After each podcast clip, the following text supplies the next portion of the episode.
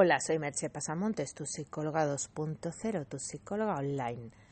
Y hoy en este mini podcast te voy a hablar de esas situaciones en las que parece que la otra persona es responsable de todo o viceversa, en que parece que tú eres responsable de todo y que la otra persona no ha tenido nada que ver.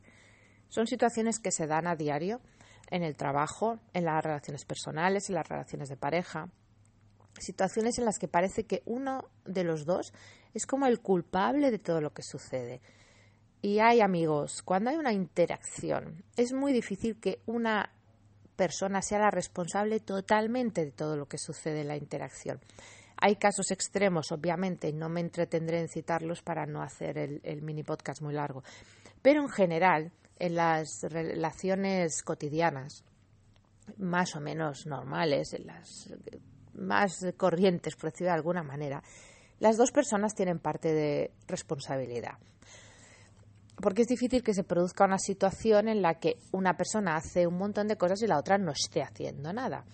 ¿Qué sucede entonces? ¿Qué es nuestro mapa mental el que nos hace verlo de una u otra manera?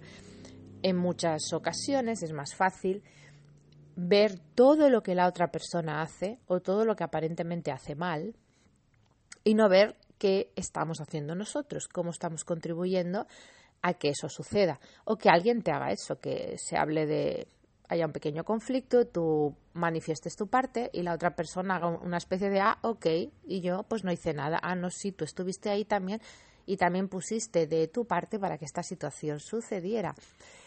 Es algo que parece muy obvio, pero que pasa continuamente, que tendemos a poner lo que nosotros hacemos como muy importante y como un gran esfuerzo, una gran contribución, y lo aparte que ponen los demás como casi anecdótica.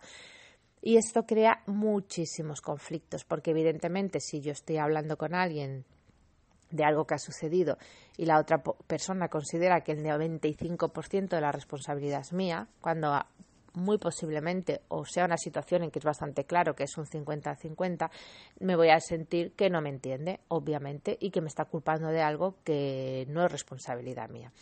Así que os invito a poner un poco la atención en este tipo de interacciones, sea que sois los culpados o sea que sois los que culpabilizáis.